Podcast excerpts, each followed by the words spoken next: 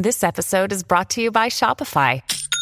Forget the frustration of picking commerce platforms when you switch your business to Shopify, the global commerce platform that supercharges your selling wherever you sell. With Shopify, you'll harness the same intuitive features, trusted apps, and powerful analytics used by the world's leading brands. Sign up today for your $1 per month trial period at shopify.com slash tech, all lowercase. That's shopify.com slash tech.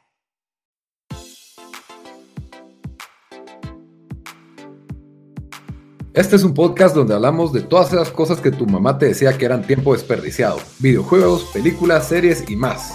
Somos tres amigos de toda la vida que hablamos apasionadamente de todo lo que nos gusta y más que mantenerte al día con noticias, vamos a compartir nuestras experiencias y recomendaciones.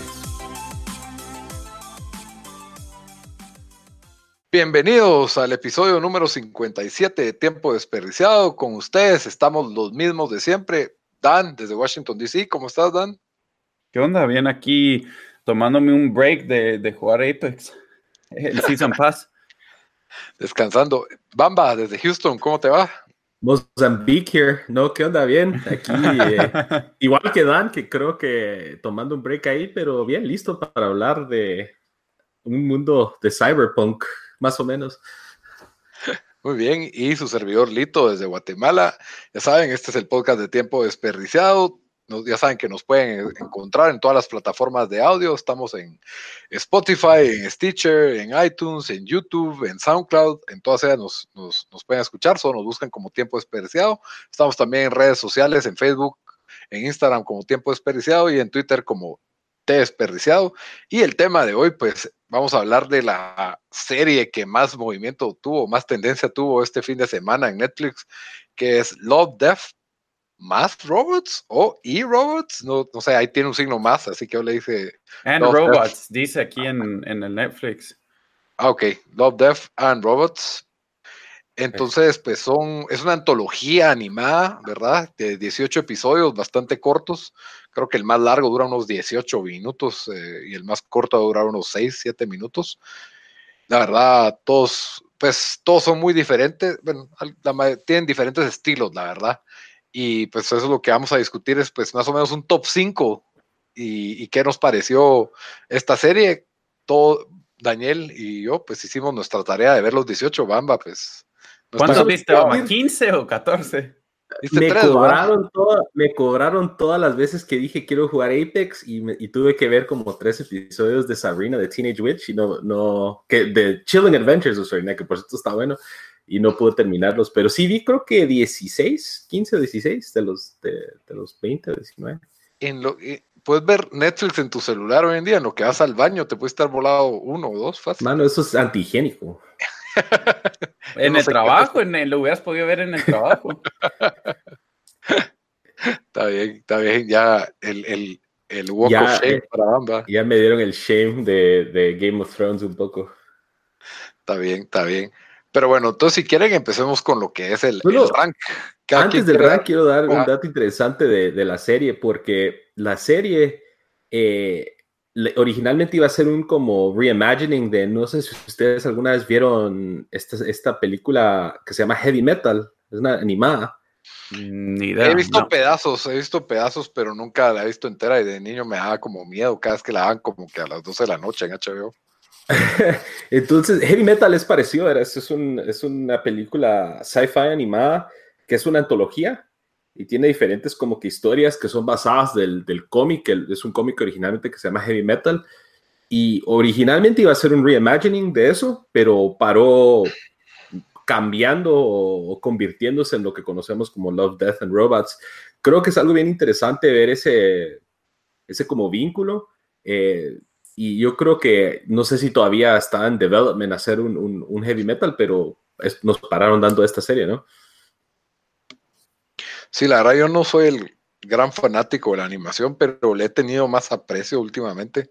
Creo que es un género que no, no se explota lo suficiente más que con dos películas de Pixar al año y la otra de... Eso iba a decir yo. Eh, bueno, antes de hablar de, de, los rankings, deberíamos de hablar qué nos parece en general, pero yo acá le iba a decir eso que, que dijiste, Lito, de que siento que, que ahí se presta para hacer más cosas eh, diferentes este, este medio, ¿verdad? Eh, eh, y... Ah, miren, anime mucha. No, sí, pero... Calmate.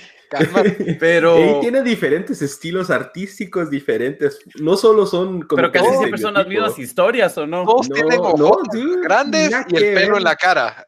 Nada que ver, ustedes solo han rasgado la superficie, solo la superficie. Es como, es como ver Final Fantasy. No, pero hay diferentes estilos artísticos, diferentes tipos de historias. me, da risa que ustedes, me, da risa que ustedes dicen deberían de ver más cosas animadas. Sería Virgo que hubiera una. Pero es que anime es como que es, es un, como un género específico y tiene unas historias específicas. Es como, es como, no sé. No, ustedes están o sea, minimizando. Anime es, bien broad, hay horror, hay Pero no todo es el mismo estilo de arte, o sea, casi solo es... No, no todo es el mismo estilo de arte. No, pues, pero yo digo, no, no, casi todo es gente de Asia en, anime. ¿Cómo así? Gente de Asia. o sea, los, o sea las, son historias creadas en Japón. Bueno, obviamente se a eso me refiero. No, todas las historias son basadas en un como background asiático, por así decirlo. No, pues sí, pero. tienen diferentes robots, Bamba, ya sabes. Yo solo digo, les deberían de dar shame a ustedes porque hay un mundo animado que no han explorado.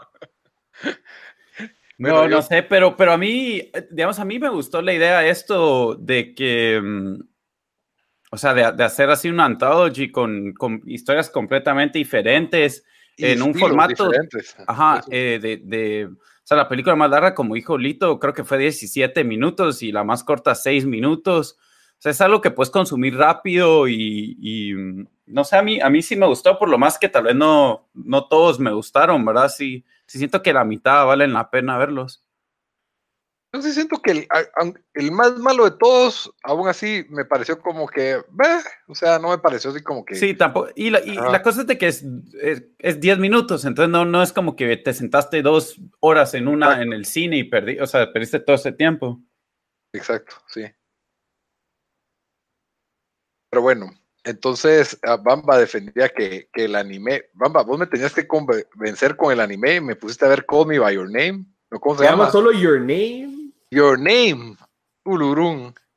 Y resulta que es Freaky Friday con caricatura japonesa. Esa es la película con más galardones del, de ese mundo. Es una historia. Más que Akira.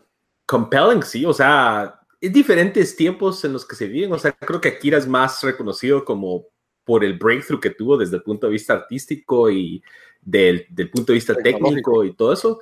Pero Your Name es la más popular de toda la historia si eso es la más popular, yo me quedé como que, eh, o sea, no está mal, pero no quedé como que muy...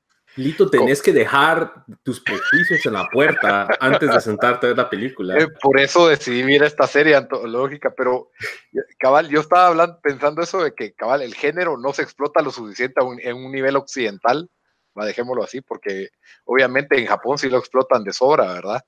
El género animado y que, que, no, tiene, no tiene tantos límites, ¿verdad? Como que podés hacer efectos especiales incluso mucho más baratos que los que harías en, en, una, en un largometraje real, ¿verdad? Y pues contar historias más diferentes también, pero, pero o sea, incluso más cuando va a ser solo 10 minutos, ¿verdad? O sea, no sí, es, bueno, el formato, el formato de corto, ¿verdad? Sí, sí.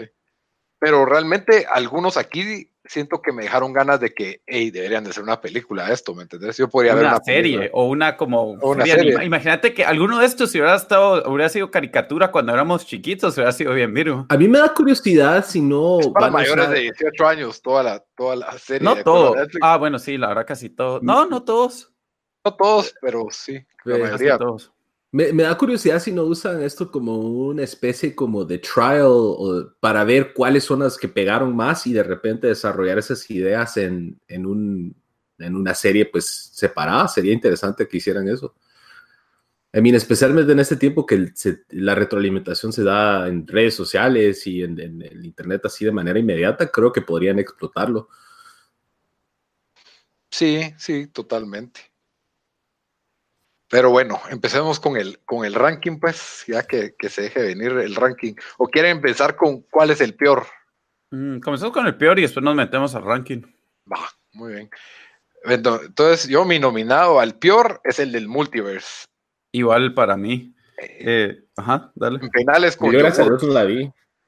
Pero el multiverse, básicamente la premisa es eh, ver diferentes formas de muerte de Hitler, y eso me pareció chafa, pero tiene una premisa un poco interesante al principio, en que te dice, básicamente, esta, es una computadora que calcula. Es un app, creo, ¿no? Ajá, un app, ajá, un app, ¿verdad? Que calcula que si vos cambias un hecho histórico, qué repercusiones habrían históricamente por cambiar ese hecho, ¿verdad?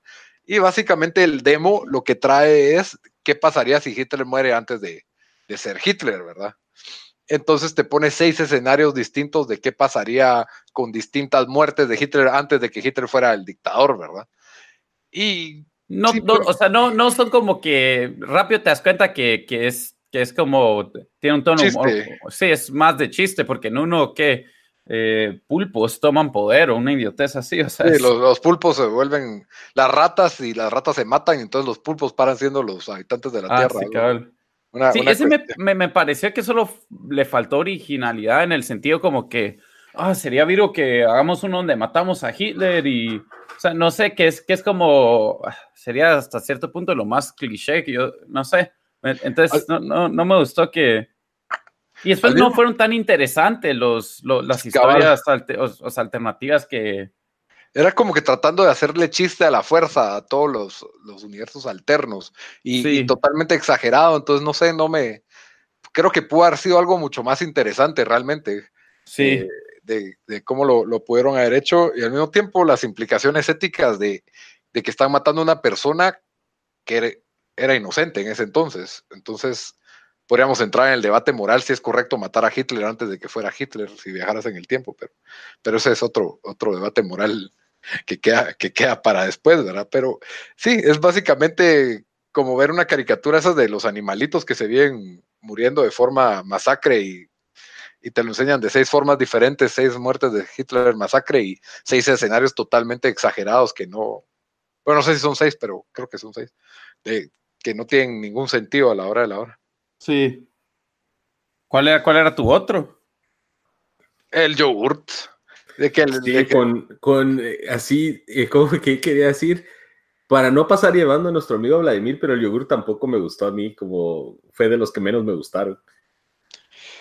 Sí, ese estuvo medio chistoso, pero no sé, a mí el, el, el, de Shapeshifters no me gustó mucho, Lara. Yo creo que lo del yogur también le afectó el, el, el, área en que estuvo ubicado, porque venimos, porque fue después de Sucker of Souls, que fue una de las mejores. Vino después de, para mí, de tres de los mejores de toda la serie. Entonces veníamos de unos highs y de un, una como que acción y todo. Y yo creo que tal vez lo hicieron a propósito para como que mermar ahí los ánimos, para cambiar el, el pace, pero a mí sí me agarró como que demasiado off guard sentido. Sí, como que, pero al mismo tiempo, eh, lo chistoso no era realmente chistoso, básicamente solo es como que alguna historia que, te quiere dejar como que. ¿Por qué nadie se comió el yogur? Cabal, se lo hubieran comido con todo y todo y ya, o sea, pero que el yogur de alguna, de que alguna manera, pues, un ente podría administrar la tierra mejor que los humanos, y al final de cuentas, pues abandonar, abandonar la Tierra y dejársela a los humanos otra vez, lo cual era algo interesante, pero querían darle como que un factor random, que es el yogurt. Entonces, básicamente, yo no sé, me imagino un cuarto de escritores donde, bueno, pongan lo más random que se les ocurra y de ahí vamos a partir y entre todos la armamos. Capaz, uno estaba comiendo un yogurt y dijo, ¿y si hacemos una historia de un yogurt? Sí, ajá. Pero, por cierto, eh, spoiler, spoilers para advertir a la gente. Creo que nos metimos, nos hemos estado metiendo un poco. Eh, si no lo han visto para este momento, están viendo bajo una piedra. Ahí lo ponemos en el, show notes o description o lo que sea que, que tiene Full spoilers. Full spoilers. Bueno, ahorita subimos los nombres, pero sí, sí. Es que en lo que sí lo deberían de ver, o sea, vale la pena verlo. Sí. sí, de eso sí. Fijo. Pero es para adultos, eso sí. Es not safe for work, como dirían en SFW demasiado. Y el que vos dijiste, Dan, de Shapeshifters, me pareció uno de los más blandos, o sea, como que. Por eso es que no me gustó a mí, yo, creo que ese. Porque, ajá, de sí, de sí, perdón. sí, como que, no, no, o sea, de que básicamente, como una historia demasiado genérica de, soldados y le agregaron ahí un eje de hombres lobos y como que nada me pareció interesante la historia de, ni de los personajes y, ah, qué escena más masacre que al final ni me paró convenciendo. De hecho, para lo que ustedes están diciendo, yo estaba pensando lo mismo también. Hay una película de principios de los 2000 que se llama Dog Soldiers, que es de soldados que son hombres lobos. O sea, se me hizo como que... Wow, no sabía esa película. Se me, es como que medio horror, pero se me hizo así un poquito, un poco original y el estilo de, o sea, no tenía un, eh, un, estilo artístico particular, o sea, no había nada diferente, o sea, estuvo ok, pero no sobresalió comparado con eh, eh, la, a mí la originalidad o las historias. Es que es una historia, la verdad que nunca, nunca me agarró, lo que sí era virus es como los soldados se miran casi, casi real, que en general un montón de, de los que, pues de los que tenían, digamos, un, no sé si dirías arte o gráficas, que, que que casi que parecían humanos de verdad. O sea, me, llega a pensar de que a eso van a llegar los videojuegos en unos años. No sé cuántos años, pero, pero no tardará tanto en que ya estemos jugando juegos así que sí se mira. Ya viene Google Stadia y vamos a poder stream todos los juegos que queramos, así del futuro. Sí, yo, eso también fue otra cosa. Las de las que tenían inmediatamente para mí, las que tienen este tipo de arte, ya para mí pierden un punto. No, no me, o sea, si quiero ver un mundo animado, quiero que, que me saques un poco de lo realista, ¿verdad? En cambio, esto como que siento que solo está simulando ser una película. En los videojuegos no me molesta, porque entiendo que querés la transición más suave entre, entre lo que estás jugando y, un, y, un, y una escena cinemática, ¿verdad? Entonces entiendo por qué en los videojuegos hay este tipo de animación, pero en una película siento que es una caricatura tratando de ser una película y entonces ese arte a mí, a mí no me gusta, pero de las historias hiperrealistas que tenemos en esta antología, para mí esa fue la más débil, la de Shape Shifters, porque hay otras que es, es tan buena la historia que, que, me gustó, o sea, lo compro, o sea, démelo, ¿verdad? Pero, pero esta sí no fue el, no fue el caso. Ok, ¿alguna otra que les haya disgustado? Eh, a mí la primera no me gustó mucho, pero tampoco fue mala. O sea, el, el Sony Sage me pareció. No, estuvo virga. No, me pareció un poco tryhard, la verdad. No me gusta ese como. Sí, eso no, no me gustó. Es mi mención honorífica. Ah, en serio, no, a mí no, no muy me gustó. Good Hunting, la historia. Eso, a mí nunca me gusta eso que le ponen cuerpo de. O sea, la, la, la mm, cuerpo de robot al a la cabeza de un hombre o viceversa. No sé, ese tipo de cosas nunca me ha gustado, pero es preferencia. Entonces, y Three Robots creo que fue medio. no iba a decir que esa, de, esa, de, Good Hunting sí me llegó a mí. Tal vez no top 5, pero no, fue buena. Porque te gusta anime por eso. Me pareció bastante original. Anime. No, tío, era todo el rollo steampunk. Eso sí. Ese steampunk que estuvo Virgo, ajá. ajá steampunk o sea, era Virgo, pero, la pero no me gustaba la, la, historia, ajá la historia no me convenció de que era bruja y de ahí. El mundo me dio, digamos, el mundo me dio, pero dame otra historia en ese mundo. Sí, cabal, y, cómo brincó de que de trenes a robots, bueno, ok, pero sí, o sea, estuvo bien. La siento de media tabla, la de Good Hunting, media tabla para arriba, tal vez. Sí, el Everton, como hemos dicho, el Everton de. cabal. Eh, a mí Sony's Edge lo que, me, lo que me gustó es, uno, la pelea de los monstruos me pareció fantástica, es de lo que más destaco de, ese, de ese primer episodio. Y mm, la habilidad de los escritores de hacer como tres twists en cinco eso, minutos. Eso iba a decir, eso es lo único que me gustó, que al final no me estaba gustando y después el, entre, los últimos dos minutos del, del, del show, bueno, del, del, del episodio. Sí, del episodio fueron buenísimos. Entonces, quiera que no, pues eh, me gustó eso, pues, o sea, hubo cierto intento de, darte una historia compleja en cinco minutos, ¿verdad? Eso es, eso es lo, que, lo que me gustó. Con, con poco diálogo te explicaron tantas cosas, ¿verdad? De que, que hay un gobierno supresor, de que a ella la habían maltratado, que ella por alguna razón no se vendía por nada, y todo esto te lo hagan en línea, sin mayor exposición. Y de ahí, pues, la pelea que, la verdad, me, encanta, me encanta ver a monstruos pelearse. Estuvo Virgo ese Kaiju Battle. Ajá, la verdad soy, soy Baby Kaiju. Baby, mini Kaiju. Mini Kaijus ahí, dándose, dándose reata. Pero bueno, danos, ¿quién quiere ir primero con su número 5? Mm, ah, si, quieren, voy yo. El número 5 tengo, ya medio lo hemos mencionado, pero Lucky 13. No sé si la tienen ustedes en sus listas. No, yo no. No, llegó el cut, pero a mí me llegó, estuvo Virgo, tal vez lo tengo bueno. Yo, Yo creo que ahí aprovecharon mucho de eh, ya mucha gente tiene ese tipo de imagery asociado como por ejemplo como juegos como Halo y para mí eso fue como que otro, otro momento donde que digo que una película de Halo podría funcionar. Eh, la historia es la verdad, no es muy deep, por así decirlo, es la relación entre una pilota y su, ah, y su avión y que al principio le dan un avión que tiene mala suerte, que es el, tiene número de serie que termina con 13 y empieza con 13 y si sumar todos los números da 13. Y se mira como que los ups and downs de la historia de esta piloto con, con la nada. La verdad me gustó bastante, me recordó mucho a Halo ODS. Las secuencias de acción son, son increíbles en, esa, en esa historia. Y me dieron solo ganas de que hubiera una película de Halo. una buena película de Halo. Sí, a mí lo que siento que la historia no tenía un final, como que a dónde llegar. Era uh, pero ese final estuvo bien. Sí, estuvo bien, pues, no, no estoy diciendo que estuvo mal, pero no, me quedó como, sí está mejor que la de Shapeshifters, pues, pero sentí que algo le faltó como que de, historia, especialmente que tenían a una actriz ahí, creo que, pues, eh, que, ya está teniendo cada vez más peso, eh, salió en Orange is the New Black como por cuatro temporadas y después pasó a un show de Star Trek y eh, también está en The Handmaid's, ¿cómo se llama? The Handmaid's, The Handmaid's Tale, ajá, The Handmaid's Tale. Entonces, pues creo que podían explotarlo un poco más, pero sí, sólida, sólida, la verdad es que es sólida. Dan, tu número 5. Yo, bueno, yo estaba ahorita entre Fish Night y Secret War, así que Fish Knight le voy a dar eh, mención honorífica y The Secret War Ah, esa, esa, la tengo más alta en mi lista. ¿Cuál? ¿The Secret, War? Secret War, ajá. Ah, entonces ahí, ahí la, la discutimos después. Ok. Mi número 5 es Blind Spot. La verdad sí me dejé llevar porque por escenas de acción. Porque ese estuvo Virgo. Ese, ese se me hace que hubiera sido, puede ser una caricatura con, con temporadas así. O sea.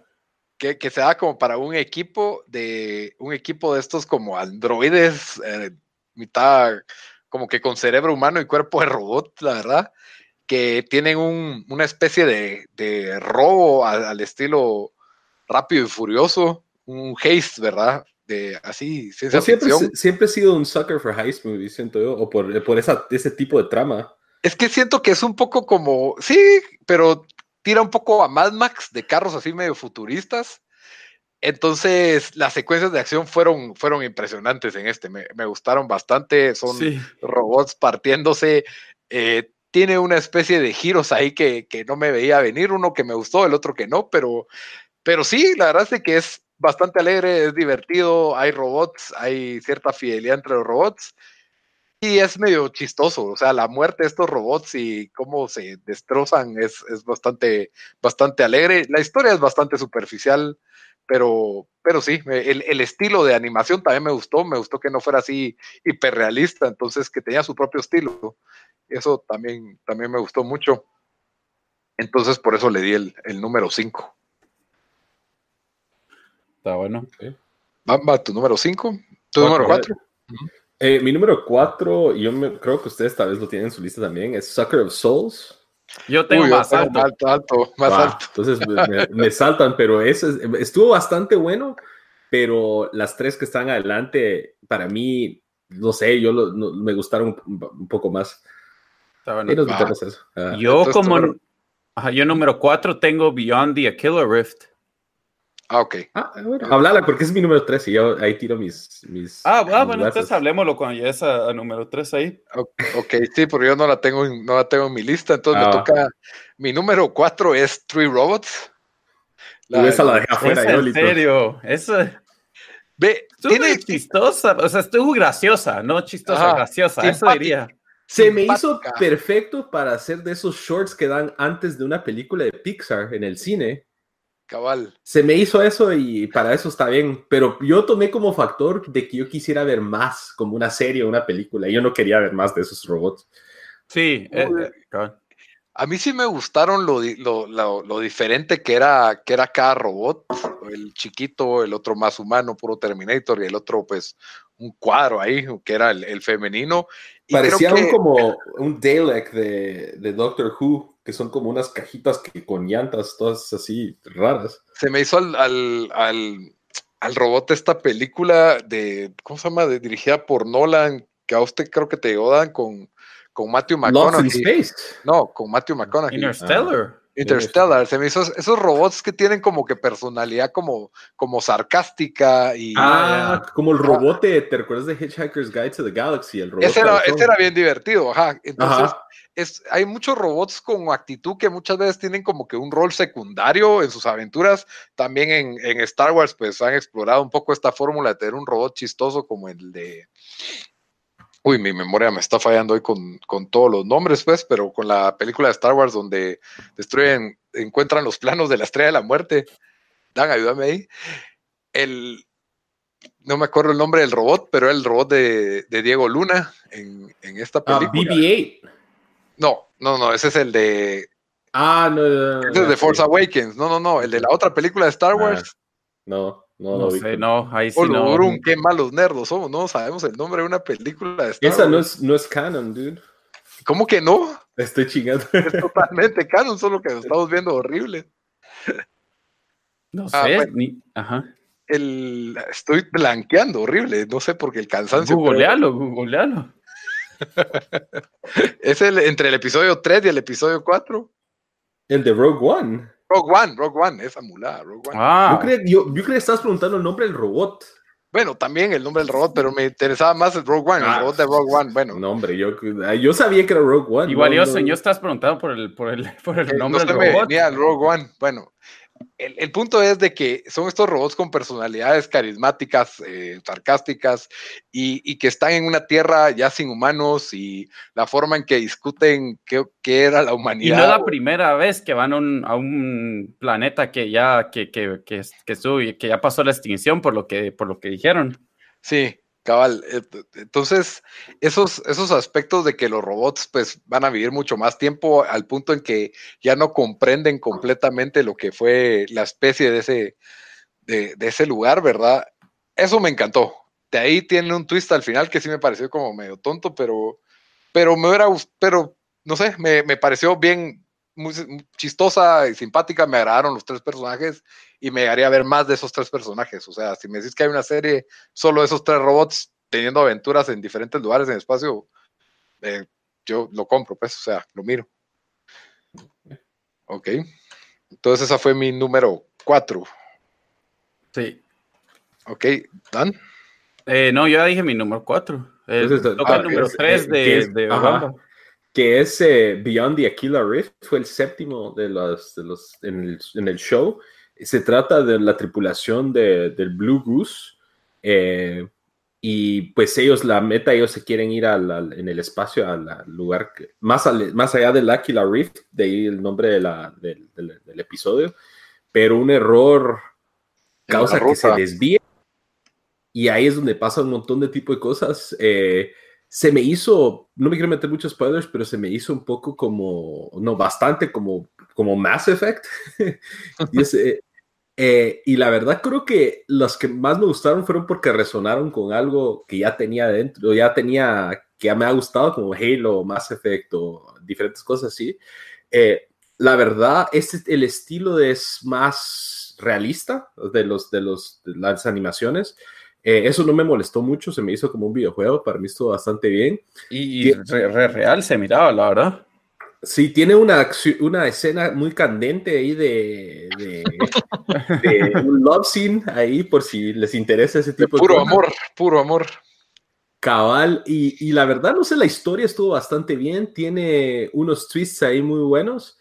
Y, la verdad, no sé, se me hizo muy interesante. No sé, Dan, ¿por qué la tenías vos en tu lista? A mí la historia fue lo que más me gustó. Bueno, ya, ya de, en sí, todo lo que tiene que ver con el espacio, como he dicho antes, sí me gusta. Entonces, eso de Space Travel me gustó. Eh, obviamente, es, y es algo que, que, ha sido explorado bastante, especialmente eso de que se, se levantan del, de estar en el compression sueño. Cabal, y, pero, pero mostró los twists que le dieron aquí y al final como que te dejan hasta saber de que tal vez es algo que está, se está repitiendo y que ni que otros chips están ahí, no sé. tiene, ese final tipo Twilight Zone, que la está atrapada en un loop sin fin en alguna cuestión, ¿verdad? Y te hace pensar.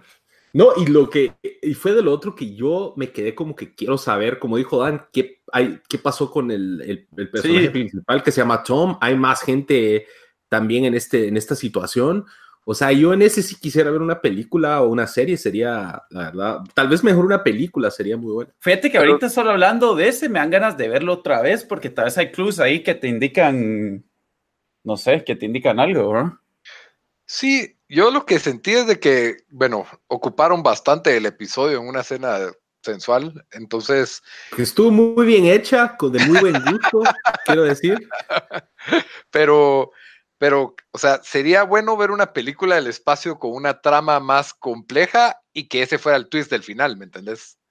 Sí, pero que eh, iban a hacer en 14 no, yo Sé. No, no, y, lo, y, lo, entiendo a mí no me fascina el, arte hiperrealista, entonces por eso no la tenía en la lista.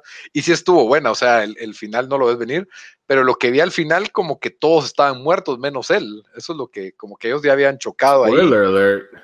Bueno, pues estamos spoileando full. Pues. pero para ver si... Yo no muy lo entendía así, yo solo entendía que es algo que sigue pasando y ellos están como que atrapados ahí en su sueño, porque no está muy claro si él está despierto o no. Si vamos a tirar spoilers, ajá, es... Full spoilers.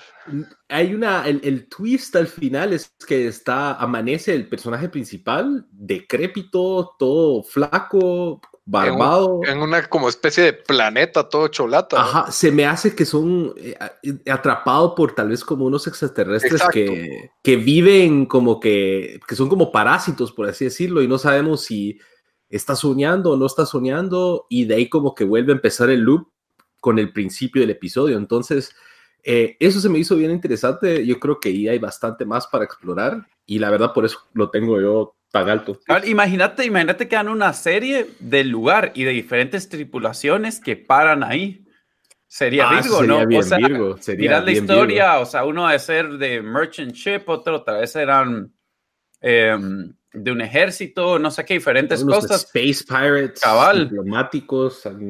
Sí, cabal, siento que se podría, se podría explotar, ajá. Yo como lo entendí es de que esta como mente alienígena está tratando de suavizarle la píldora, de, explicarle realmente su situación, pero logra meterlo en esta especie como de Matrix, ¿verdad? Mental, de que, en que se siente todo bien, pero él no está dispuesto a aceptarla. O sea, él se empieza a dar cuenta que esto no es real.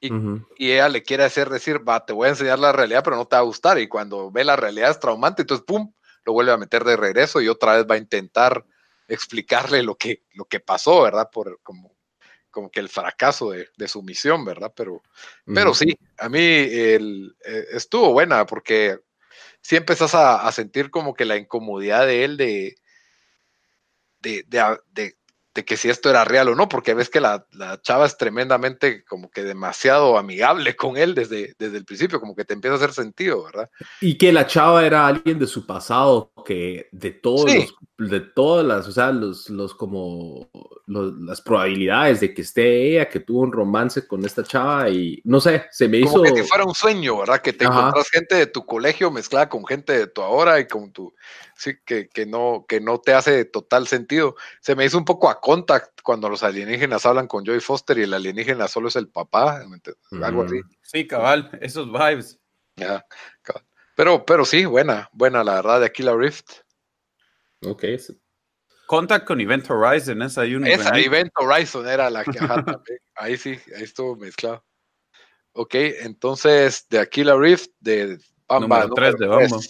Dan, tu número 3. Mi número 3 es Soccer of Souls. No sé si ustedes lo tienen más alto. Yo lo tengo más alto. 4. Yo tengo todo. Ah, va. Ah, bueno, entonces pasemos a tu número 3, Lito. Ok, mi número 3 es Secret War.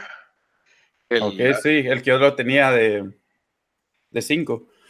Esta fue la que, ahí sí hice la excepción de que me gustó tanto la historia que me valió que fuera arte hiperrealista, porque para mí es de las que el arte está tal vez más realista de todas las realistas, pero parejo con la de Lucky 13, siento yo. Pero cuenta, cuenta la historia de, pues, de estos, de esta compañía de soldados rusos perdidos ahí por Siberia, digo yo, no sé, no sé por dónde, y, y tienen un encuentro con, con este tipo de arañas alienígenas, lo cual ya es un poco cliché, ya lo vimos en, incluso en otras historias dentro del, dentro de la antología, ¿verdad? Yo no lo he visto, pero suena a Starship Troopers. Pero en la Segunda Guerra Mundial con soldados ah, rusos. Qué bien. Ajá, entonces, eh, o sea, todavía usan caballos, tienen armas viejas, como que lo que, ¿cómo se llama aquel juego de PlayStation 3? Que era el Mata Halo, supuestamente. Eh, Killzone, Pero no, ¿sabías a, mí a qué se parecía más? ¿A qué? A Metro Exodus un poco. Por lo ruso también, ¿verdad? por, lo ruso y porque están peleando estos como demonios o yo no sé qué eran.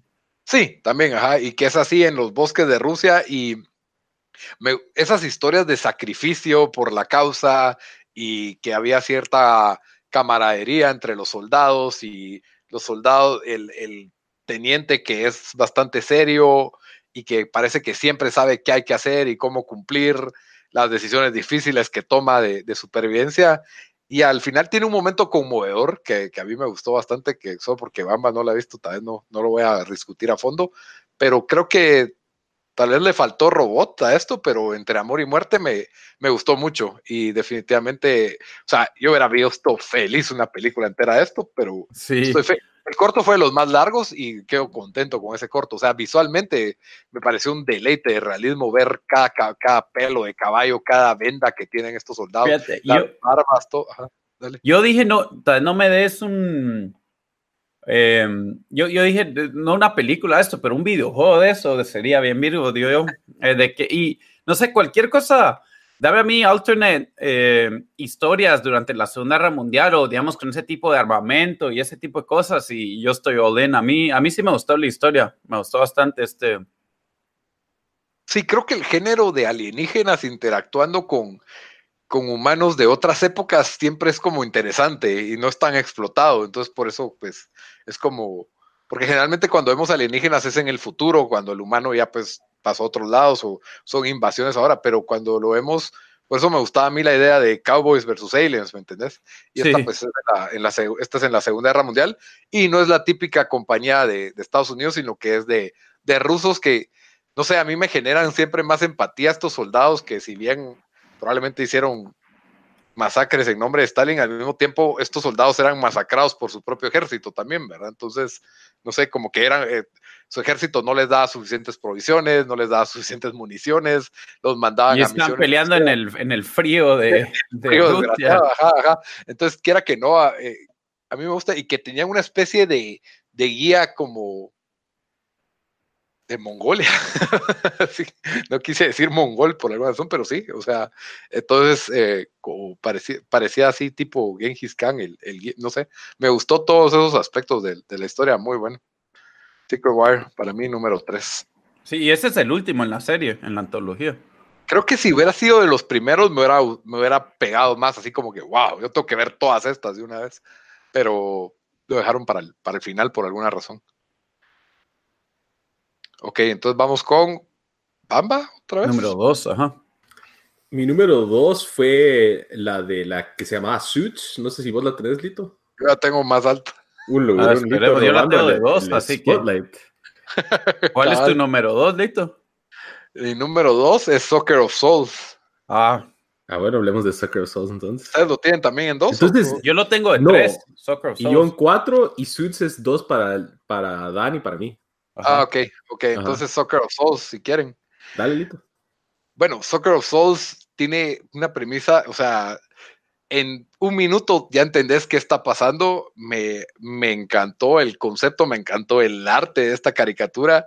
Empieza con acción así a, a, máxima velocidad y de ahí pues la idea de que se van a un flashback y puedes ver lo crítica que es la situación de por qué están corriendo llenos de sangre en, esta especie de catacumba. Va un arqueólogo y un mercenario corriendo y la verdad me, encantó todo. O sea, lo chistoso era chistoso, tenían como que este acento inglés, los, los mercenarios y las malas palabras que usan y la, tiene un montón de como one-liners de acción todos over the top, exagerados, las escenas de violencia son, son increíbles y creo que llega a tener la atención crítica de que están tan fregados en esa situación de que qué jodidos van a hacer para salir de ahí, ¿me entendés?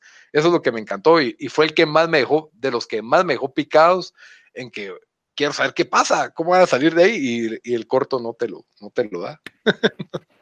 bueno, nos deja saber más o menos qué pasa con ellos al final. A mí lo que, lo que me gustó es de que fue como que sin pena, over the top, y así hasta, hasta estilo un poco ochentas con algunos de los chistes que tiraba y, están en medio de una batalla donde están a punto de morir y, andan haciendo chistes y cosas así.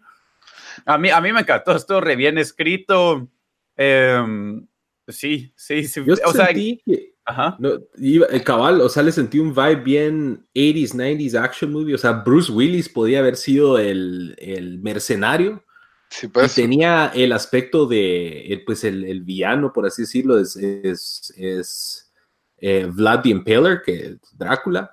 Eh, es, es, otra historia, tipo de historia que es near and dear to my heart con Castlevania y las películas de miedo y demás. Eh, pero sí, yo creo que esto incluso como serie animada sería, póngame dos episodios de esto y... y vamos, dame 10, dame, dame. Bueno, 10 ah. pues, 10 pues. Te, me recordó a Castlevania, ajá. Yo no sé si con estos, bueno, tal vez sí los, los personajes chistosos, pero dame una antología solo de este tipo de, o sea, con el mismo arte y ese tipo de historias y, yo estoy all in. Que era un arte eh, animado, pero como que hand-drawn, como dibujos. Sí, era como estilo de los noventas, ochentas.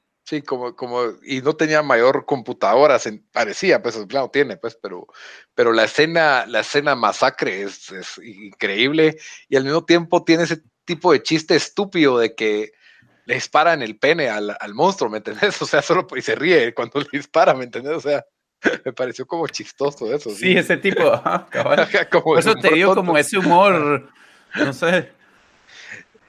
Y de ahí pues tuvo el giro de los gatos, ¿verdad? Que no, sé por como que se repite la idea de gatos en dos episodios de gatos. ahí, se echan, ahí, ahí no se echan el chiste, un, un pussy joke o algo así, no sé cómo. Cabal, un pussy joke, cabal. I'm scared of the pussy too, no sé, algo así creo que dicen, ¿verdad? Algo así. Bueno, dijo, dijo, it's not the first time pussy has got you in trouble, un idiota, así no sé. Cabal. Pero sí, gatos y full frontal male nudity eran como que en todo, en la mayoría de los episodios había algo de, eso. De, demasiado en Good Hunting, la verdad, pero ajá. Pero sí, muy divertidísimo. Me han ganas de volverlo a ver, solo de, de hablar los Soccer of Souls. Y creo que hasta se ríe del nombre cuando dicen Soccer of Souls, es como que Soccer, jaja. Y pues sí, ahí está Drácula. Y creo que fue lo que me encantó de Castelbaña, la simpleza de simplemente un, una persona que con instrumentos físicos pretende pelear contra este ser mágico todopoderoso, ¿me entendés? Entonces, no sé, eso, eso me gustó también de este, de este episodio de Soccer, de Soccer of Souls y, y, la idea del arqueólogo y el mercenario, pues bastante chistosa, pues de ahí los otros dos mercenarios también agregan su, su toque de humor, ¿verdad? Pero sí, buena, buenísimo. Me encantó. Sí. Bueno, y entonces la número uno, de Bamba. Con Bamba tuvimos la misma. Yo creo, que es la misma, The Witness, ¿verdad? Sí, buenísima. Esa, yo cuando vi eso dije, uh, Lugrun, tengo que ver todas estas. Es, o sea, eso para mí sí, sí está un, un nivel más arriba que todos los demás. A mí sí me encantó esa, pero si querés vos hablar del, de, de, ese, Bamba. The Witness, el estilo artístico para mí es un estilo bien particular y único en esta serie que le funcionó bastante bien en el backdrop, que es una como ciudad eh, asiáticas, hizo como Japón, cyberpunk, o sea, agarran todos los elementos de, todos los buenos elementos de cyberpunk, te los lanzan con una historia que, si bien tal vez no empiezas fast-paced, que la de Sucker Souls es una historia que no para, o sea, desde el momento en que se empieza a, armar la trama eh, hasta el final, eh, pero es como que, no sé, yo este fue el episodio que dije, yo soy, a mí me encanta todo lo que tiene que ver con los estilos así, cyberpunk y todo eso,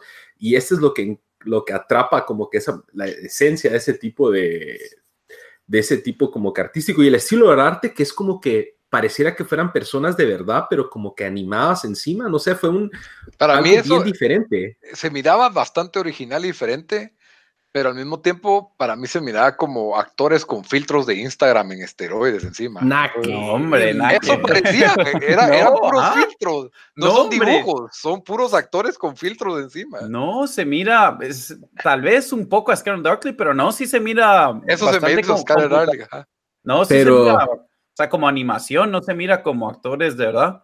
Pero Y la sí, historia es buenísima. O sea, cabal, la historia empieza historia. que una chava, que por cierto muy guapa, eh, está preparándose para salir a trabajar en su día y ella pues es testigo de, una, de un asesinato.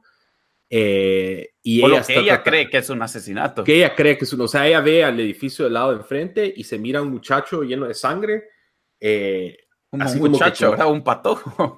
un, un chaval, diría Un joven, un un joven.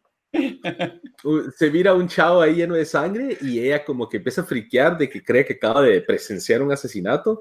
Entonces ella se va a su labor de, a su lugar de trabajo a buscar, eh, pues, safety y que si es un como sex club, por así decirlo. Sí, ah, sí, ahí basta. Sí, ahí ese Uy, también esa estuvo- escena del sex club, super trippy, pasando Innecesaria para mí. Nada que ver, o sea, esa es como Pero que la decadencia de ese mundo. Cabal. Y va con el mundo. Correcto. Y el, y el mí- twist del final, o sea, imagínate que uno mira una película así, normal, en el cine, ya que sea animada, o, y te dan ese twist al final, donde como que te da a entender que se va a repetir la situación, pero esta vez al revés. Buenísimo. O sea, sí. Sí, a, a mí me encantó, para mí fue el, fue el mejor de todos. Por... A mí lo único que me dieron ganas es, fui a ver otra vez todos los videos del, del juego de Cyberpunk 2077 porque yo quisiera un juego así o, o un videojuego con ese estilo de arte sería increíble.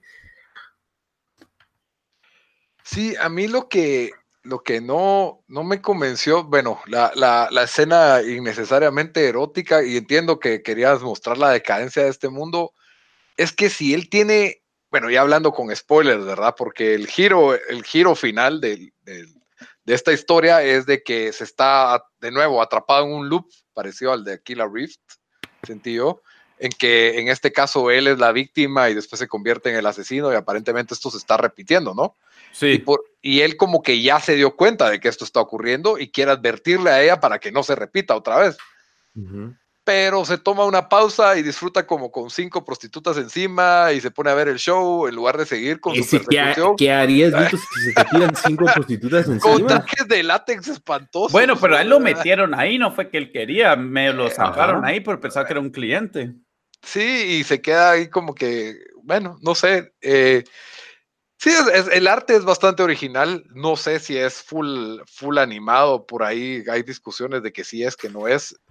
Eh, independientemente de eso, el, es, de, los, que tiene el arte más original de toda la, de toda la antología, porque yo no me recuerdo haber visto algo con, con ese estilo. Por, como decís, por ahí medio tira Scanner Darkly, pero al mismo tiempo es mucho más colorido y, y como que mezcla como que cuestiones como surreales que están, que están ocurriendo, porque incluso el asesinato al principio no lo ves claro, como que es confusa la escena. Y es a propósito, para que no, no Bueno, entendas. si que le es- miras la cara a la chava, entonces pensás que es solo alguien que tal vez trabajaba ahí también, porque miras, o como que es un clon o algo. Yo vi como que mataron a la misma chava, pero dije, no, ella es la que vio cómo mataron a alguien. Y de ahí al final te das cuenta que pues como que se repetía la, la historia a la, a la inversa, pues eso es lo que... mira, mira el arte. Yo ahorita estoy viendo Stills, pues, definitivamente no es, no es como Scanner Darkly. Solo por ver a los actores, puedes ver y cómo está pintado el resto del. Pero. Sí, o sea, sí es como full animado, creo, no es, no es como Scanner Darkly. Ok, está bien. No, sí, es, es, es bastante, bastante increíble, pero... Y entonces, número uno, los dos, todos engasados con The Witness. The Witness, sí. Muy bien, yo, yo soy mucho más simple en mis gustos, pero la mi número uno, ustedes ni la pusieron en su lista, muchacha, qué mala onda. Sí, era ¿Cuál? nuestro dos. Es nuestra dos. Es, Ah, eh, su dos, Suits. eso- Sí, Suits. eso dijimos, ajá. Ah, ok. No, Suits para mí es la que siento que engloba perfectamente los tres elementos que dice el título, Love, Death and Robots. Me gusta la eh, Suits, pues básicamente comienza con este tipo de, granjeros que uno asume que son del, de la parte central media de Estados Unidos y, y rápidamente ves a una pareja, un matrimonio y ves que es como en el futuro por las computadoras que tienen ahí Y luego pues te muestran lo que es un mech, ¿verdad? uno de estos, no sé, Bamba, vos sabes qué, qué, terminología se utiliza para este tipo de mech suit o no sé cómo decirle, ¿verdad? ¿Sabes como que se me hizo más como un mech, así como los de anime, se me hizo como el, el, el, ese worker suit que usan en Alien. Ah, pero más grande y más armado. un poquito más grande, pero tampoco era como ver un Gundam, pues. Se me, se me hace como el de Titanfall a mí. Ajá, como Titanfall. O Titanfall, ajá. Pero, agua. pero sí, el, me encanta que, que es fácil identificarse con, con, estos personajes que sentís que has visto en, en otras películas para la, la, noción de cómo él prende, desde cómo va con su cafecito, se sube al robot y la forma en que lo prende, como que si estuviera prendiendo un tractor. Ajá, como que fuera su tractor que usa los martes, ¿me entendés?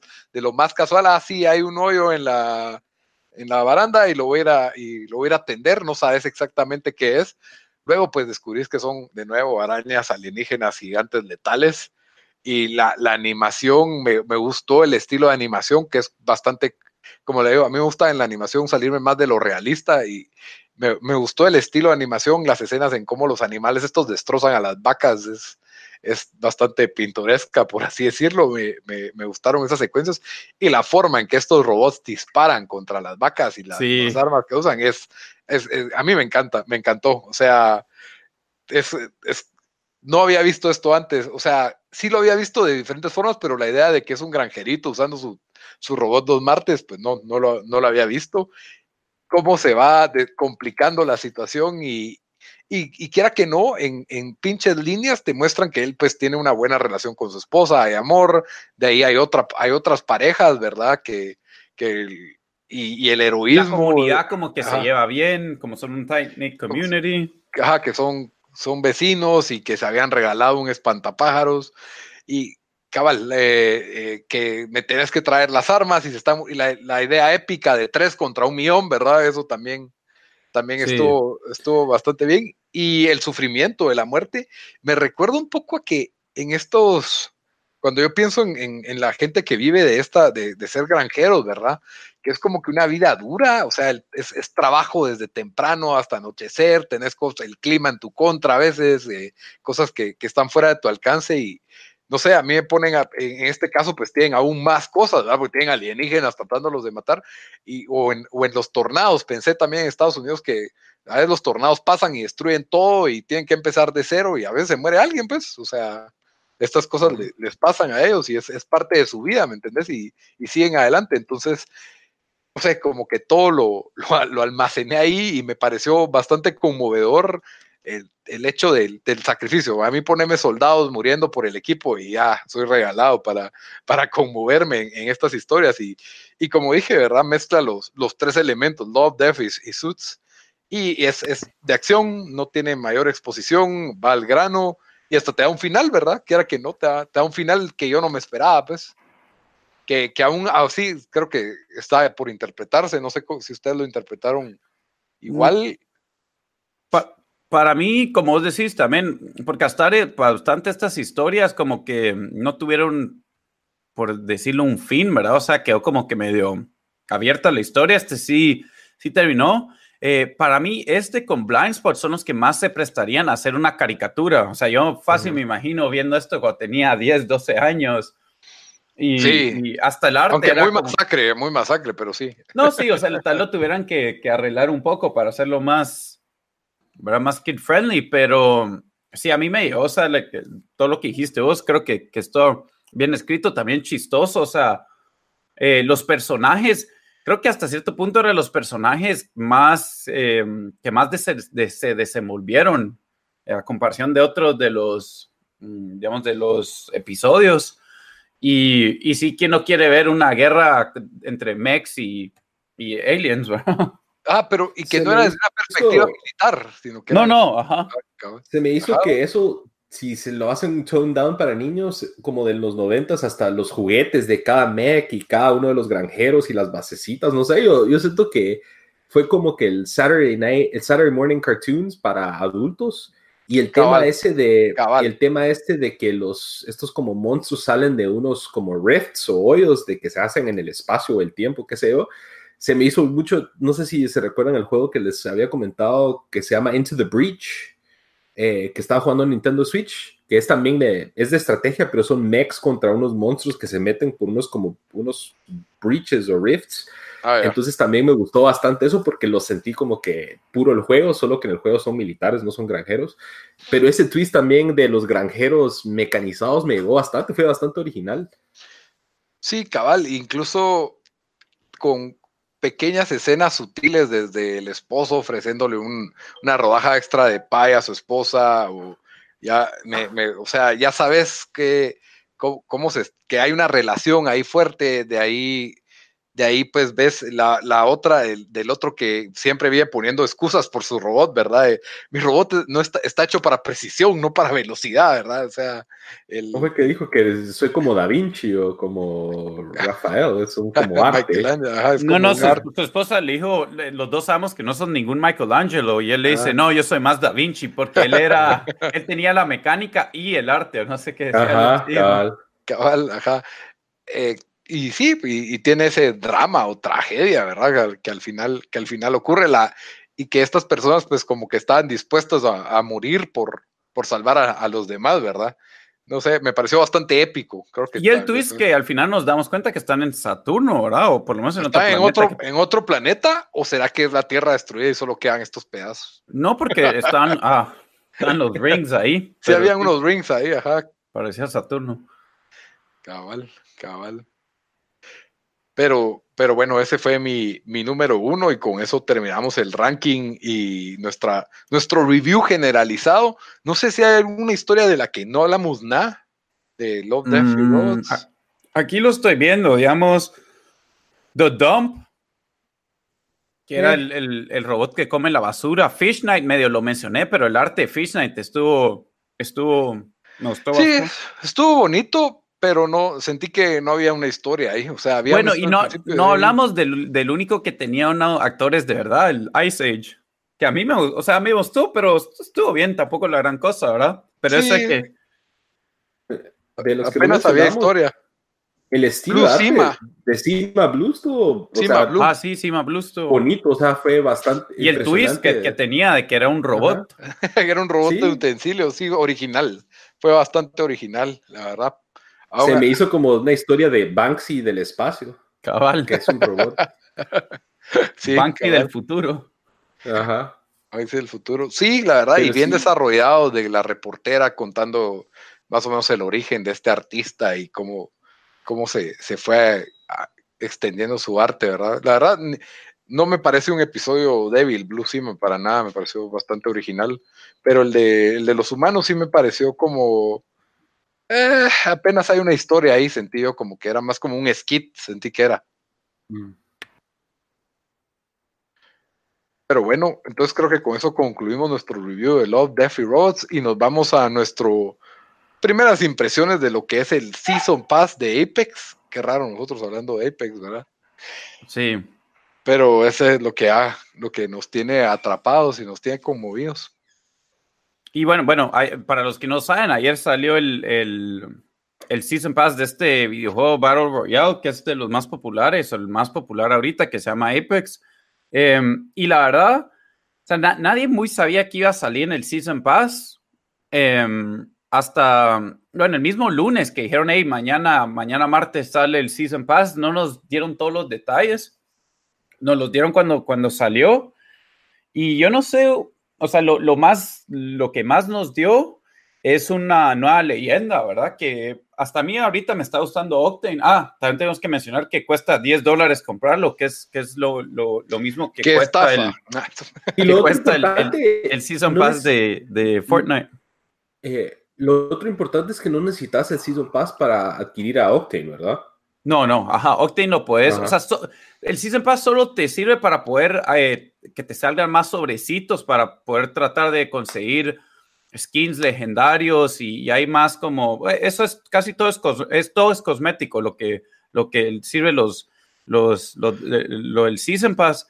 Em, a mí me dejó deseando, la verdad. Yo pensé que le iban a meter challenges eh, para, digamos, matar tanta gente con tal jugador o usar la Wingman para hacer 10 kills, cosas así. Y Ah, imagínate que te pongan, usa, usa, mata 25 personas con la Wingman y te dan un skin todo pelado de la Wingman o algo Con así. la pero- Mozambique debería ser así, el chat. es- es- o sea, cosas así y, y- y- y no lo hicieron, incluso en, en Reddit y en, y en grupos de Facebook que, de videojuegos que ando, el tono de la mayoría de gente fue como, ah, esto que qué disappointing, pero hasta, hasta Hero no muy le gustó por lo Giro visto. con cuerda, ajá. Em, entonces, no sé ustedes qué piensan. Y después estabas hablando de Octane, pero Yo creo que eh, están como que es, eh, fue como que a medias, por así decirlo, porque no estaban, no sé si estaban preparados para hacer un Battle Pass así de rápido, eh, o, o no quieren cambiar la fórmula ahorita muy drástico, porque pues, o sea, está funcionando en muchos jugadores. Entonces, como que fue una entrega para mí bastante como temo- temerosa en, bueno, no nos queremos arriesgar, mejor solo tiremos un montón de cosas cosméticas para que la gente se, se calme y luego nos- se nos ocurre cómo ir agregando otras modalidades, otras cosas. Eh, la verdad es que sí, como dicen ustedes, es puramente cosmético, o sea, si no lo compran, no se pierden de mayor cosa, al menos de que estén obsesionados con skins. Eh, pero creo que al menos no, no arruinaron el juego, por así decirlo, no metieron algo, alguna modalidad que iba a totalmente cambiar cómo estamos jugando para mal, pero sí creo que para la próxima la expectativa va a estar bien alta eh, de, de qué es lo que van y a yo hacer. creo que la gente va a querer ya nu- nuevas pistolas, nuevas armas y tal vez un nuevo mapa. Un nuevo pedazo de mapa, nuevas mecánicas, ¿verdad? Es que ellos tienen, no sé, y eso es lo otro, no sé qué van a hacer, si van a hacer la- el, el- el camino PUBG, que van a hacer mapas nuevos, o van a tomar el- la ruta de, de Fortnite, que es el mismo mapa, solo que cambiados drásticamente con cosas diferentes o quitando y agregando. Entonces, no sé. Sí, yo creo que lo que lo que tiene este juego especial, que diferente a PUBG, a Fortnite, creo que puede evolucionar y crecer en un aspecto bastante con lo que son las nuevas leyendas. O sea, cada leyenda cambia la forma en que jugás, la forma en que te defendés, eh, cambia las cuestiones que, que tenés que anticipar o planificar, de, ya que como tienen distintos poderes, ¿verdad? Y la forma en que usas estos poderes, pues algunos toman más tiempo que otros, eh, la forma en que te organizas, las armas que te conviene usar. Entonces creo que ese es un aspecto que, que si van agregando leyendas, pues mantiene fresco el juego, ¿verdad? Aunque mucha gente le gusta jugar solo con una leyenda para como que verse más matón con, con una leyenda, pues, tener los kills ahí en, en sus stats. Yo lo que, lo que sí siento es de que si bien no sentí que los 10 dólares valían lo que me dieron, no, no me enojo porque realmente he jugado tanto esto y no había pagado ni un centavo por este juego que no, no hay esas molestias, pero yo sí lo vi como un easy cash grab de, de EA de decir, bueno, mucha, aquí nos la cobramos todo lo que han jugado esta gente de gratis y, y miremos cómo hacemos un poco de más dinero con esto, porque Sí. era dinero, era, si no cobraban por de alguna forma que, porque el Season Pass te como que te compromete, como que, hey, yo no me quiero quedar fuera de esto, yo quiero jugar con mis amigos igual, yo no quiero quedarme sin, sin perderme de algo, y toda la gente lo pagó, siento yo, la mayoría de usuarios, o no, la verdad no he Sí. visto estadísticas, pero mientras que en los skins, pues hay gente que está más acostumbrada a pagar a esto y hay gente que nunca va a gastarle un centavo en un skin, porque dicen eso es cosmético, ¿de qué, de qué me sirve, verdad? No, no me estoy perdiendo de nada o no me está, no me está agregando nada. Pero, Pero sí, sí. creo que estuvo bien. O sea, por ejemplo, yo compré Fallout 76 en pre-order y lo jugué una vez y me costó 60, bueno, 50 dólares por lo de la, la oferta de Amazon. Esto solo le metió 10 dólares, bueno, y compré unos packs para apoyar la causa Cabal, y he jugado mucho más horas de lo que he jugado en otros juegos que he pagado full price. Entonces, esto creo que es uno de los casos de Games as Service para bien, no para mal.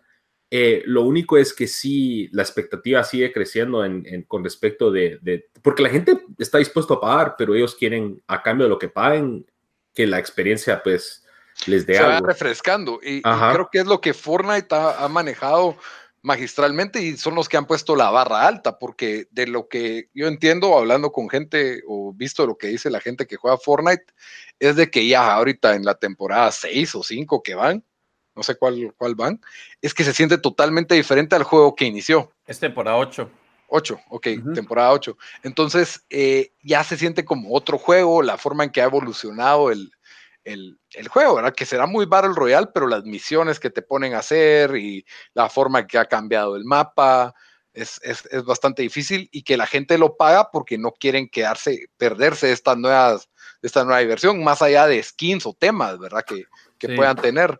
Entonces, para hacer la primera, yo siento que está bien, la verdad.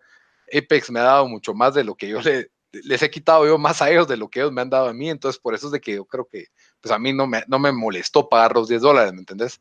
Pero sí creo que para el próximo sí espero algo más que un par de paquetes, ¿me entendés? O sea... Sí, y para el próximo, eh, bueno, si uno compra el Battle Pass aquí, deja acumular mil monedas, que va a ser suficiente para comprar el siguiente Battle Pass, asumiendo que uno pues, lo logre hacer, que debe ser bastante fácil, porque no es, no son challenges, eh, bueno, no hay challenges, pero ranking up o sea, solo con que juegues vas a rank up, no tienes que ser muy bueno, aunque si sos bueno, pues obviamente vas a rank up más, más rápido. Otro cambio que sí hicieron es hicieron al final un, poco de ajustes a los hitboxes de, de Gibraltar y Caustic y ah, Pathfinder. Eso sí lo mencionaron. ¿Y, qué tanto ajustaron? Los, los, hicieron más pequeños los hitboxes? Pues yo no sé qué tanto podrías hacer con el hitbox de Gibraltar, porque ese ya está o sea, es, es, un, es gordo en el juego, entonces va a ser, o sea, pero el de Pathfinder sí sí se miraba todo desproporcional a su cuerpo, entonces yo creo que es el que más tenían que arreglar. Eh, ¿Qué les pareció de, de Octane, el, el, nuevo Legend que, que agregaron? Sí, hablemos de, de Octane. A, mí me gustó, eh, eh, me gustaron todas las líneas de diálogo y que tiene ese acento latino, como decía Bamba, es como un Speedy González. Es, es un Speedy González meets Mad Max. Cabal. Cabal, es, bastante divertido la forma en que, en que habla y, lo que hace. Su poder de, estarse regenerando así, tipo Wolverine, me parece buenísimo. Me, gusta la idea de que se puede inyectar algo y a cambio de. Me recuerda a esos juegos de, maquinitas, así de arcade, de, X-Men. No sé si vos alguna vez lo jugaste, esos que eran side-scrollers y que para, e, usar la habilidad especial perdías es como cualquier beat em up, Streets of Rage, Final Fight, usas tu, tu, habilidad especial, pero a cambio de, de, recursos, que es en el caso de Octane 10% de la barra de energía, pero se va recuperando a modo de que avanza el juego. Eh, y el Ultimate Lito. Sí, el Ultimate es el de que tira esta especie de trampolín, no sé cómo, tiene un nombre técnico en... en jump pad. jump pad, ok. Tira este jump pad con el cual puedes brincar por lo menos uno o dos pisos, creo yo dependiendo con, con qué había o cómo hagas el salto. Incluso dice que puedes tirar la granada y rebotarla ahí, sí. que no he intentado hacer, pero, pero se me hace como que algo bastante interesante a, probar. Está, me parece un buen personaje, una buena adición y, creo que el juego da para, para más personajes con más habilidades. Definitivamente ya, lo probé, ya hice kill y no sé, no va a ser mi principal, no va a ser mi principal porque me gusta hacer lifeline, un poco, tengo un crush con Lifeline, pero, pero, pero sí, yo, yo, sí, buena Dale, A, mí sí me gustó, yo creo que, que sí me, lo, lo, me miro usándolo porque ese, eso que puedo usar eh, se, inyecta y, y, corre 30% más rápido, o sea, para cuando estás en situaciones peligrosas sirve bastante, especialmente si es alguien que rochea así medio como un cacho sin pensar como yo, ¿verdad? Entonces creo que eso sí ayuda. Y lo el trampolín ese que tiene, de una nueva mecánica, em, porque ¿cuántas veces no has estado como que metido en un, eh, o sea, donde no miras ángulo para atacarle a alguien o algo así, usando el trampolín, ya, ya, pues desde ayer que lo estamos jugando, ya me, me, lo hicieron a mí, yo se lo hice a personas que tiraba el trampolín y saltaba y ya estaba atrás de ellos, entonces yo creo que sí, sí agrega una pieza interesante para, para, para las batallas que, que sí lo va a usar la gente bastante. ¿Crees que se mete en el Dream Team? Yo creo que sí. O sea, mira, el Dream Team ahorita para mí, es que Lifeline es, es bastante útil para el equipo, pero imagínate una, tenés a Bangalore, a, este, a, a, Octane y a, y a, la, ¿cómo se llama? Wraith. La Wraith. O sea, esos tres, gente bastante difícil de pegar y que se te pueden zafar rapidito en un combate. Se te ajá. Es, más ofensivo, es más ofensivo. Pero sí, y creo que le da también, eh, me gusta que están como que spreading out el balance porque este va para como para jugadores de Lifeline o Wraith, creo que es otro, otra opción. Y, y eso creo que le da bastante como que diferentes direcciones. O sea, como dice Dan, puede haber un equipo de solo escapistas, pues, o sea, Lifeline, Wraith y este, Bangalore. Octane o Bangalore. Entonces, a mí, a mí pues me gustó, no creo que lo voy a usar como main, pero sí fue bastante entretenido y el jump pad creo que también no solo para el juego, sino para momentos de Twitch o para momentos de streamers va a dar bastantes oportunidades para jugadas virgas o jugadas chistosas eh, y, y, es otro personaje que tiene mucha personalidad, es muy eh, como que tienen soul, por así decirlo, por ponerlo de una manera, que caen bien. Entonces creo que fue una buena una buena adición al juego. Muy bien, muy bien. Entonces yo creo que con eso concluimos nuestro review del Battle Pass temporada 1 de Apex Legends. No sé si alguno quería agregar. Nuestra, nuestras primeras impresiones, porque no hemos. Bueno, no había mucho review que hacer, la verdad. La verdad. No, había, no, había, nada. Por eso lo metimos aquí de colita en Love, Death, Death Plus Robots, porque la verdad no valía un Y es un juego que tiene Love, Death and Robots también. también ¿Dónde está el Love ahí? ¿Dónde está el Love ahí? Cuando Lifeline te tira, te tira un, un health, come, get, come your, get sugar. sugar. Cabal. Ese es, come get your birthday present. Ese es love. Cabal. Ahí, Cabal. Solo que cuando me quitas el loot no dan ganas, pero. Cabal. ¿Cómo, ¿Cómo, fue que dijeron que el loot te... ¿Cómo fue que dijeron en el grupo de Facebook ese? Quiere jugar gente con, que sea legal con el loot. Con loot legal, legal sea, con loot legal. juego con gente clasificado, ¿ah? juego Apex, pero con gente que sea legal con el loot, por favor, si no, no. Si no, no. Y te apuesto que es el primero que se muere, fijo. se, me hace, se me hace. Pero bueno, entonces, como siempre, cerramos nuestro programa, nuestro episodio, con una recomendación de la semana. A ver qué, qué nos recomiendan para esta semana, Bamba. Bueno, yo voy a recomendar un anime, siguiendo en el tema de cyberpunk y de, de todo eso, eh, y de series animadas, obviamente, eh, que se llama Psycho Pass, creo que no lo he recomendado. Eh, el, la primera temporada, si no estoy mal, tiene 22 episodios, es un, un show tipo como Blade Runner, Blade Runner Minority Report, en el sentido de que son unas, unos agentes de, de una organización que ellos se dedican a, buscar a, gente que va a cometer un crimen antes de que lo cometa. Y eh, tienen un grupo que son como que los policías, los como encargados, y tienen otros que son como los hunters, por así decirlo, que es gente que ya diagnosticaron que van a cometer un delito, pero en lugar de encarcelarlos, la policía los entrena o este grupo los entrena para ayudar a atrapar a otros predelincuentes, por así decirlo. Es en un backdrop bien, eh, bien cyberpunk, la verdad, es una serie que tuvo bastante auge ahorita en los últimos años. Hay dos temporadas. Eh, yo recomiendo la primera temporada, que para mí estuvo mejor. Eh, y sí, Psychopaths. Muy bien, muy bien. ¿Y Dan, qué recomendás?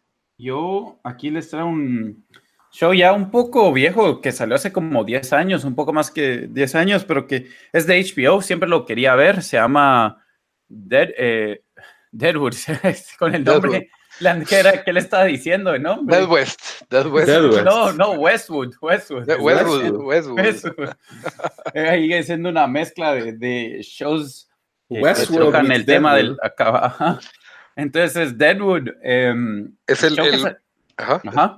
No, el show de HBO que salió hace 10, 12 años y era de esos shows de que yo siempre dije, lo tengo que ver, lo tengo, lo tengo que ver. Eh, creo que ganó, ganó Emmys y todo. Nunca sí. lo, lo logré ver eh, ahorita leyendo el show me enteré que es.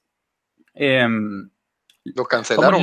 ¿no? Lucy, Lucy Based, ¿cómo, ¿cómo dirías eso? Que es, levemente basado en hechos reales. Levemente en, en, hechos reales, la ciudad de Deadwood sí existe y fue una ciudad que su apogeo fue cuando descubrieron oro, oro en South Dakota, ¿verdad? Entonces estas comunidades de repente se armaban para, para pues, en, lo que exprimían todo el oro de la tierra ahí, ¿verdad? Y en cinco años ya no existían estas comunidades. Entonces el show, pues, toma cuando, cuando están empezando a poner todos los negocios y, y, tiene eh, gente que de verdad, o sea, eh, algunos de los personajes fueron gente que de verdad eh, existió en esos, en esos tiempos. entonces, obviamente, el drama y lo que pasa debe ser lo más, la, la gran mayoría inventado, pero pero es muy buen show y, y lo, lo, empecé a ver ahorita porque este año van a sacar la película en HBO. Entonces, eh, sí lo quería. son? Son tres temporadas y yo terminé la primera y voy a mitad de la segunda, pero es, es muy buen show. Sí, solo con el bartender ya vale la pena seguir viendo esa serie porque es uno de los mejores personajes sí. de, lo que yo me recuerdo. Yo vi esta serie tal vez en el 2007, 2008 es de hace ya. Creo que salió en el 2006, ajá. 2006, ajá. la verdad es, de, es, excelente. Eh, nadie, la, me la había recomendado, fue por pura curiosidad que estaban los DVDs en, en esta tienda. Cuando existían alquileres de películas, ya, ya estaba Deadwood y, llegó y nadie alquilaba esa serie. Y yo dije, le voy a dar chance y me pareció increíble. Y me acuerdo que la recomendaba bastante y, y sí, sí se alquiló. Creo que vi con mi papá casi que toda la primera temporada. Es, es, es muy buena. Es el, buen, es el buen show de vaqueros de HBO. Para que, sepan, ese, ese sí es el bueno. muy recomendable. Y bueno, yo les voy a recomendar para que los que acaban de terminar de ver Love, Death and Robots, un tema totalmente diferente, pero ahí mismo en Netflix se llama Fórmula 1 Drive to Survive. es hacer, bien bueno ese. Es hacer mi recomendación de la semana.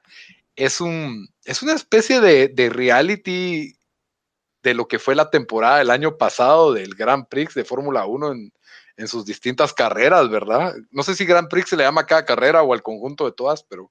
Es el, es el, cada carrera se le llama Championship y cada carrera es Grand Prix. Ok, ok, el, campeonato de Fórmula 1, yo, de un deporte del cual yo no sabía absolutamente nada más que Michael Schumacher era muy bueno y se murió y Ayrton Senna era muy bueno y se murió. Eso, eso era básicamente lo que yo sabía y de que estos carros van más rápido que cualquier otro carro en, en competencia, ¿verdad?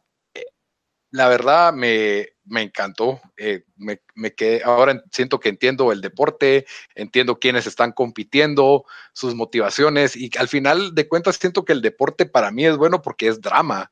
Y una vez conoces a los personajes, entonces ya te interesa el drama que está detrás de, esta competición. No voy a decir que me voy a volver ya fanático de Fórmula 1, pero para ya te compraste tu camisola de Team Force India. Ya, de una vez rosadita y todo. Eh, la verdad es que para alguien que entendía muy poco del deporte y que no sabía mucho solo de apreciar pues lo extremo que es este deporte, lo peligroso, la velocidad, las personalidades, los egos, como cualquier drama que hay en cualquier otro deporte, ya me, captura fácil. Igual que la serie de Losers que ya recomendé en otra ocasión, el drama deportivo a mí me, atrapa fácil y este, este show de 10 episodios está lleno de eso. Entonces, sí, muy recomendable. cosa, Michael Schumacher no se murió está tal vez braindead, pero sigue vivo. Ah, perdón, perdón. No me acordaba si estaba muerto o solo estaba en coma, pero ok. Entonces Michael Schumacher. La verdad es uno de los, o sea, es un misterio. ¿Qué, ¿Qué, pasó con él, su familia? Pues me, imagino que lo están cuidado, cuidando, pero no, no quieren que se salga nada a luz de su, de su condición y, y casi nadie lo ha visto, ni, ni saben cómo está, ni nada. Un documental de eso sería interesante también. también. También sería interesante, la verdad. Pero sí, y para fanáticos de Fórmula 1 creo que es vital verlo, porque a diferencia de los shows de fútbol que he visto, que hay uno de Juventus, hay uno de Boca, hay uno de Sunderland, se enfocan solo en un equipo y aquí se enfocan en como que las batallas y rivalidades que tienen varios equipos y varios corredores y varios pilotos. Entonces, ves ese aspecto económico, tecnológico y de orgullo y deportivo de, esta competencia que incluso para alguien que no era fanático de ningún de este deporte, pues le pareció interesante y súper entretenido. Entonces, por eso lo recomiendo y está en Netflix 10 episodios de como media hora cada uno, digo yo. Como 40 minutos. Ok. Muy bien, entonces eso fue todo por hoy. Espero que les hayan gustado nuestras recomendaciones de la semana. Espero que se hayan disfrutado Death, Love and Robots. Vamos a tener, vamos a seguir siempre con los episodios una vez a la semana. Ya saben dónde pueden escucharnos. Estamos siempre en iTunes, en Stitcher, Spotify, YouTube, YouTube y siempre nos busquen como tiempo desperdiciado y en las redes sociales como tiempo desperdiciado, excepto en Twitter que estamos como T desperdiciado. Está bueno pues, hasta la próxima muchacha. Adiós, Bamba. Adiós, Órale.